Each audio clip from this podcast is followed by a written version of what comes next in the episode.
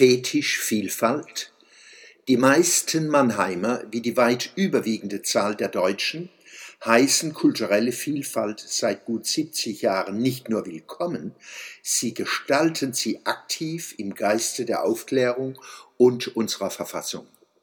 In den letzten Jahren aber hat Vielfalt einen Klang angenommen, der mich an das Wort Freundschaft mit der Sowjetunion, Weiland in der DDR erinnert. Es kommt als leibhaftiges Ausrufezeichen daher und duldet keine Fragezeichen.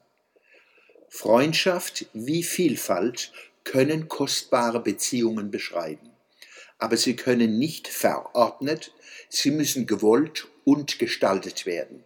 Dies geht in einer Demokratie nicht ohne kontroverse Diskussion.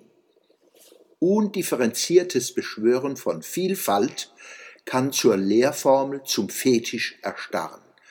Das Schlagwort ist keine Garantie gegen Ignoranz, Intoleranz und Menschenverachtung. Auch Vielfalt muss sich kritischen Fragen nach Inhalt und Qualität stellen.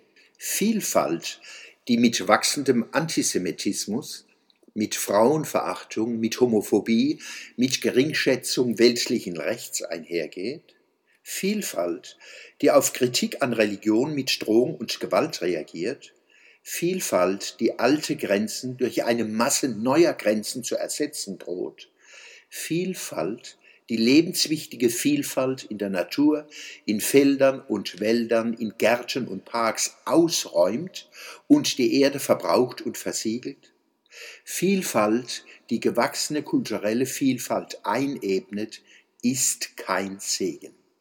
Bei jedem Beitrag zur gesellschaftlichen Vielfalt ist entscheidend, ob er gedanklich, moralisch, ästhetisch, gesellschaftlich gut ist und kritisches Fragen ermutigt und ob er gut umgesetzt wird. Scheinbare Vielfalt kann sich als Einfalt entpuppen und scheinbare Einfalt als Vielfalt.